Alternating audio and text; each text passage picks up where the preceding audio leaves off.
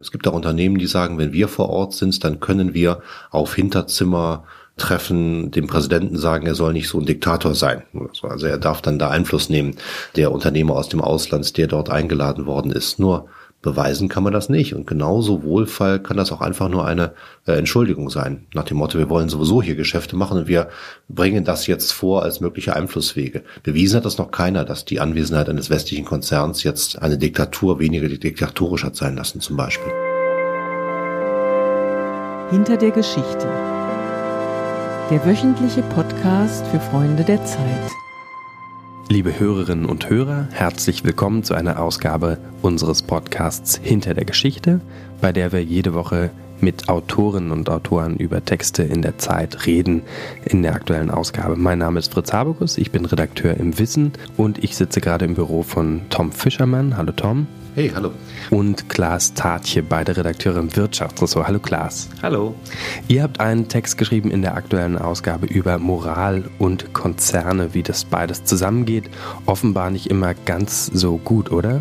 Ja, ist irgendwie ein schwieriges Thema, vor allem für die Konzerne weil da, wo man gutes Geld verdient, zum Beispiel in China, sieht es mit den Menschenrechten nicht ganz so gut aus wie in manch anderen Ländern. Klaas, du machst vor allen Dingen Autogeschichten, hast die Automobilbranche im Blick und hast ein Beispiel von VW, mit dem ihr auch in den Text einsteigt.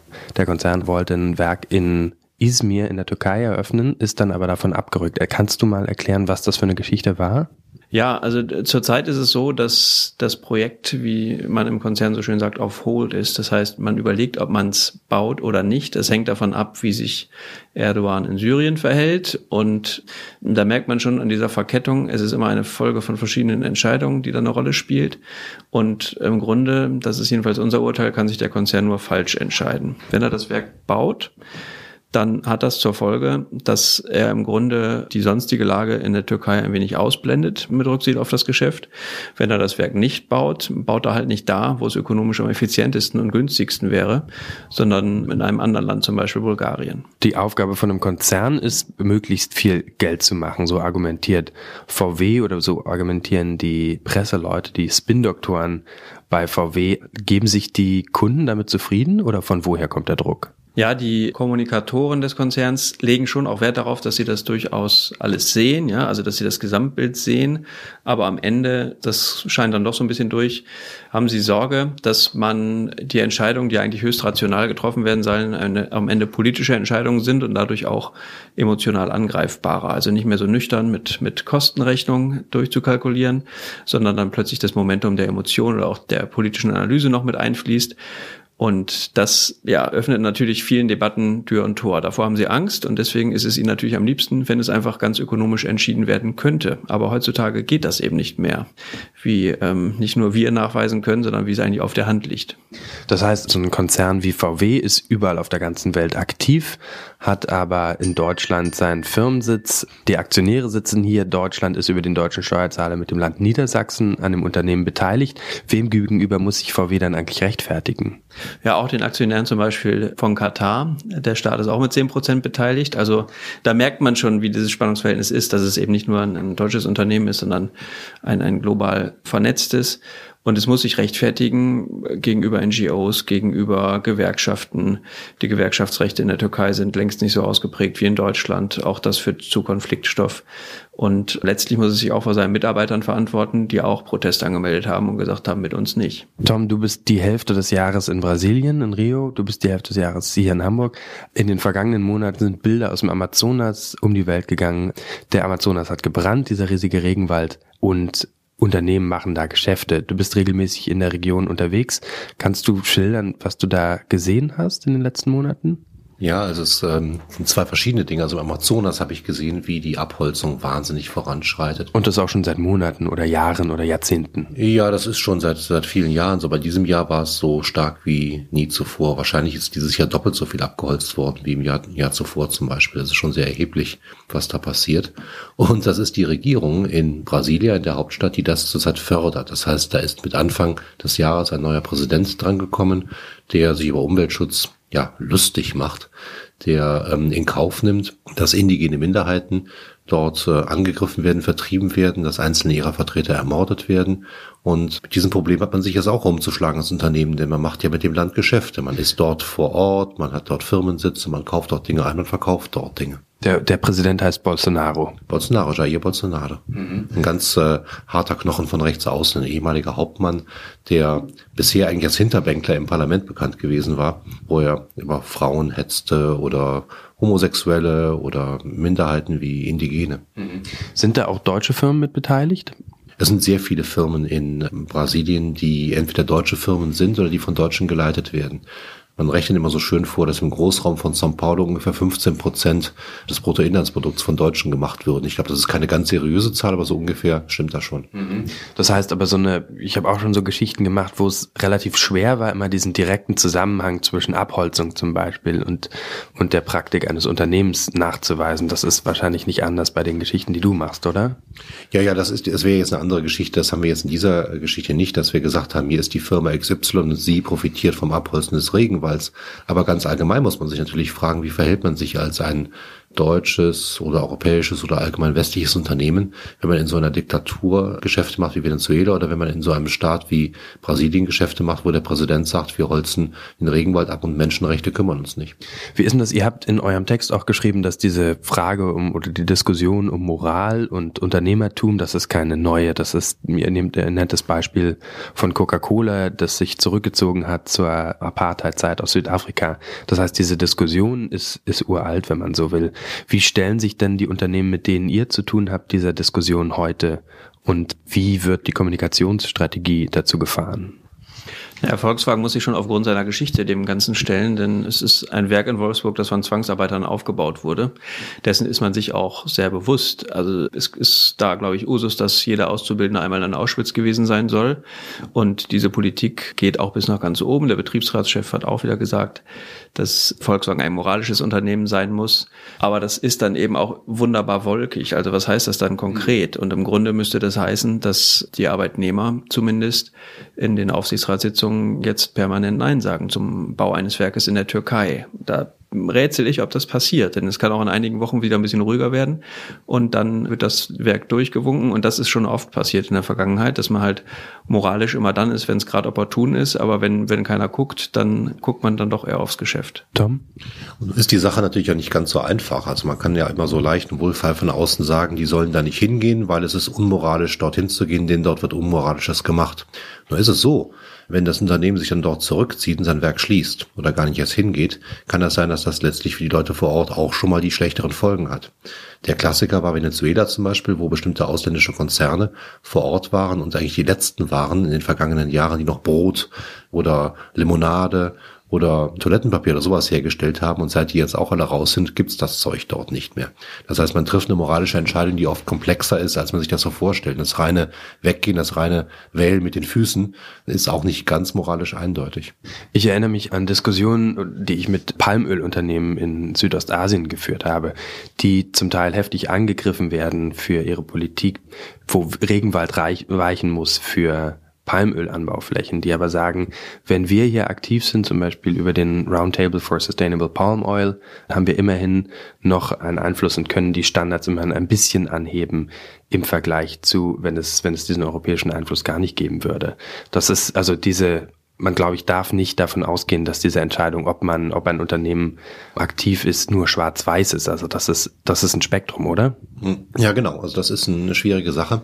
Es ist nur so, solche Argumente mit dem Palmöl, die können stimmen. Es gibt auch Unternehmen, die sagen, wenn wir vor Ort sind, dann können wir auf Hinterzimmer treffen, dem Präsidenten sagen, er soll nicht so ein Diktator sein.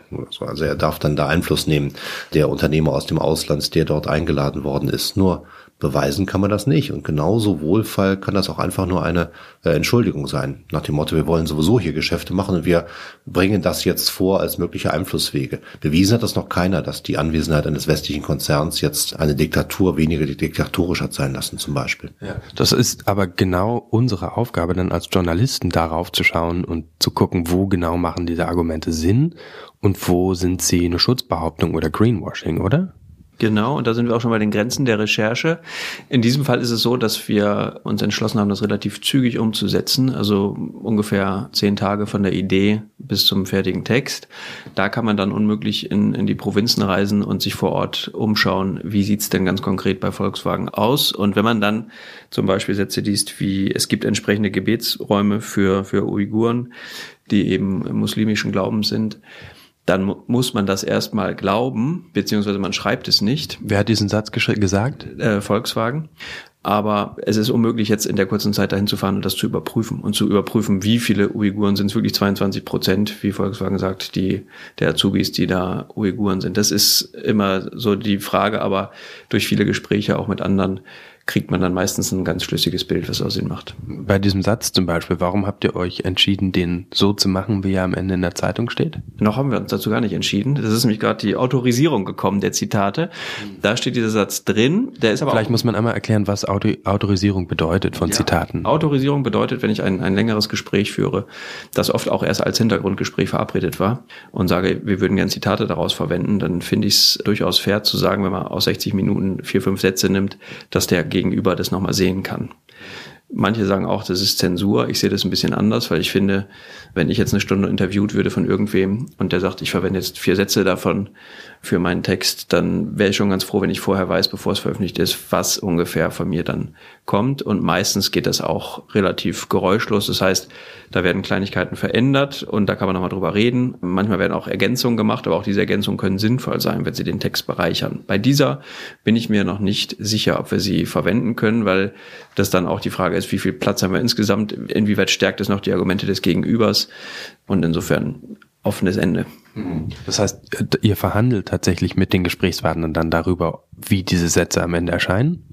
Nee, also bei wörtlichen Zitaten ist Verhandlungsbasis, alles andere ist letztlich uns überlassen. Ob wir da zusätzliche Fakten, die vorgeschlagen werden, verwenden oder nicht, das, das können wir schon selbst entscheiden. Bei den Faktenchecks ist es wichtig noch zu sagen, dass bei der Geschichte, dass wir in vielen Orten der Welt Korrespondentenbüros haben und in dem Fall waren gleich drei Korrespondentenbüros eingespannt bei der ganzen Sache. Wir hatten in, äh, im arabischen Raum Lea Frese, äh, in China Shifan Yang und äh, in Russland Alice Bota vor Ort. Die haben jeweils für uns dann auch Fakten überprüft und eigene Dinge heranrecherchiert und dazu beigetragen. Das klappt immer super gut. Man wäre dann hier in der Zentrale allein doch auch sehr verloren, wenn man nicht irgendjemanden vor Ort hätte, der sich wirklich auskennt. Das heißt, diese Geschichte ist zwar nur in Anführungszeichen innerhalb von zehn Tagen entstanden, aber mindestens unter Beteiligung von sechs, sieben, wenn nicht noch mehr Kolleginnen und Kollegen.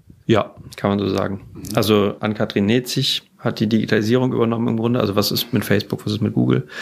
Diese Digitalunternehmen, die in Russland enorm unter Druck stehen und auch in vielen anderen Ländern und die auch sich teilweise auf, auf Dinge einlassen, wo man sagen könnte, das ist zumindest grenzwertig, wenn da Zensur zugelassen wird oder ähnliches und dann eben die Korrespondentin. Ich würde gerne nochmal auf, die, auf diese eine Frage, die wir eben schon kurz thematisiert haben, zurückkommen, nämlich die, die Rolle des Journalisten oder des Journalismus als Gegengewicht auch zu dem Geschäftsinteresse, was Firmen haben. Also wir als Journalistinnen und Journalisten stellen eine Öffentlichkeit her, wir geben auch Kritikern von Unternehmen die Möglichkeit, sich zu äußern, wir geben Unternehmen die Möglichkeit, sich zu äußern, wir bewerten und diskutieren diese Fragen. Wie, wie seht ihr als Wirtschaftsjournalisten eure Rolle in diesem Konfliktwelt zwischen Unternehmen, die mit moralischen Fragen und politischen Fragen zu tun haben? Ja, genau das zu machen, eben diese Transparenz herzustellen, nicht nur eine einseitige Kommunikation dazu ermöglichen. Es ist nur interessant, dass in der letzten Zeit, so in den letzten paar Jahren wirklich auch mehr Konzerne wieder aufmerksamer darauf geworden sind, was da draußen diskutiert wird. So zeitweise hat, äh, gab es mal Zeiten, wo sich dann ein Konzernchef äh, wie auf so einer Burg fühlt, auf so einer Burgzinne stehend fühlte und von, von da herabsah auf das Land und dann sich als das Zentrum der Welt betrachtete. Ich glaube, das ist zum Teil gar nicht mehr so. Also die nehmen auch durchaus wahr, was wir da aus anderen Bereichen heranschaffen. Ja, ich denke, die Rolle bei ähm, zum Beispiel im Autojournalismus ist es nicht nur die Testfahrten zu machen, sondern Testfahrten eigentlich nur dann zu machen, wenn es für die Geschichte dienlich ist und sehr kritisch auf die Unternehmen zu gucken, die eine unglaubliche äh, Macht haben im Sinne von Finanzausstattung Und diese Macht, die, die gehört in gewisser Weise kontrolliert. Das können Journalisten machen, das können Politiker machen. Politisch war das aber in den letzten Jahren eher ein Versagen, wenn man nur an den, an den Dieselskandal denkt. Und umso wichtiger ist dann die Rolle von Journalisten. Das gefällt natürlich den Unternehmen nicht immer, aber ich finde immer, wenn man, wenn man im guten Austausch ist, so wie jetzt auch mit VW, dann klingt das eigentlich nach einer sehr gesunden Beziehung. Mhm. Was meinst du mit gutem Austausch? Ja, indem man eine Anfrage stellt, wir, wir haben dieses Thema Markt und Moral, da will ein Konzern eigentlich nicht gerne drüber reden, weil das ist nichts, wo er gewinnen kann, sagen wir mal so, ja. Und sich dann der, der Diskussion zu stellen, auch ein, ein Lobbyist, der eigentlich gerne eher im Hintergrund arbeitet und ja, auch gerne als Strippenzieher bezeichnet wird, wenn der sich dann Zeit nimmt, mal die Argumente durchzugehen und, und sich dann auch die Kritik anzuhören, das, dann ist es eigentlich ein ganz guter Austausch. Vielen Dank euch beiden. Ihr müsst diese Seite jetzt zu Ende produzieren. Das sind zwei Seiten. Vielen Dank, dass ihr euch die Zeit genommen habt, Tom und Klaas. Gerne. Sehr gern.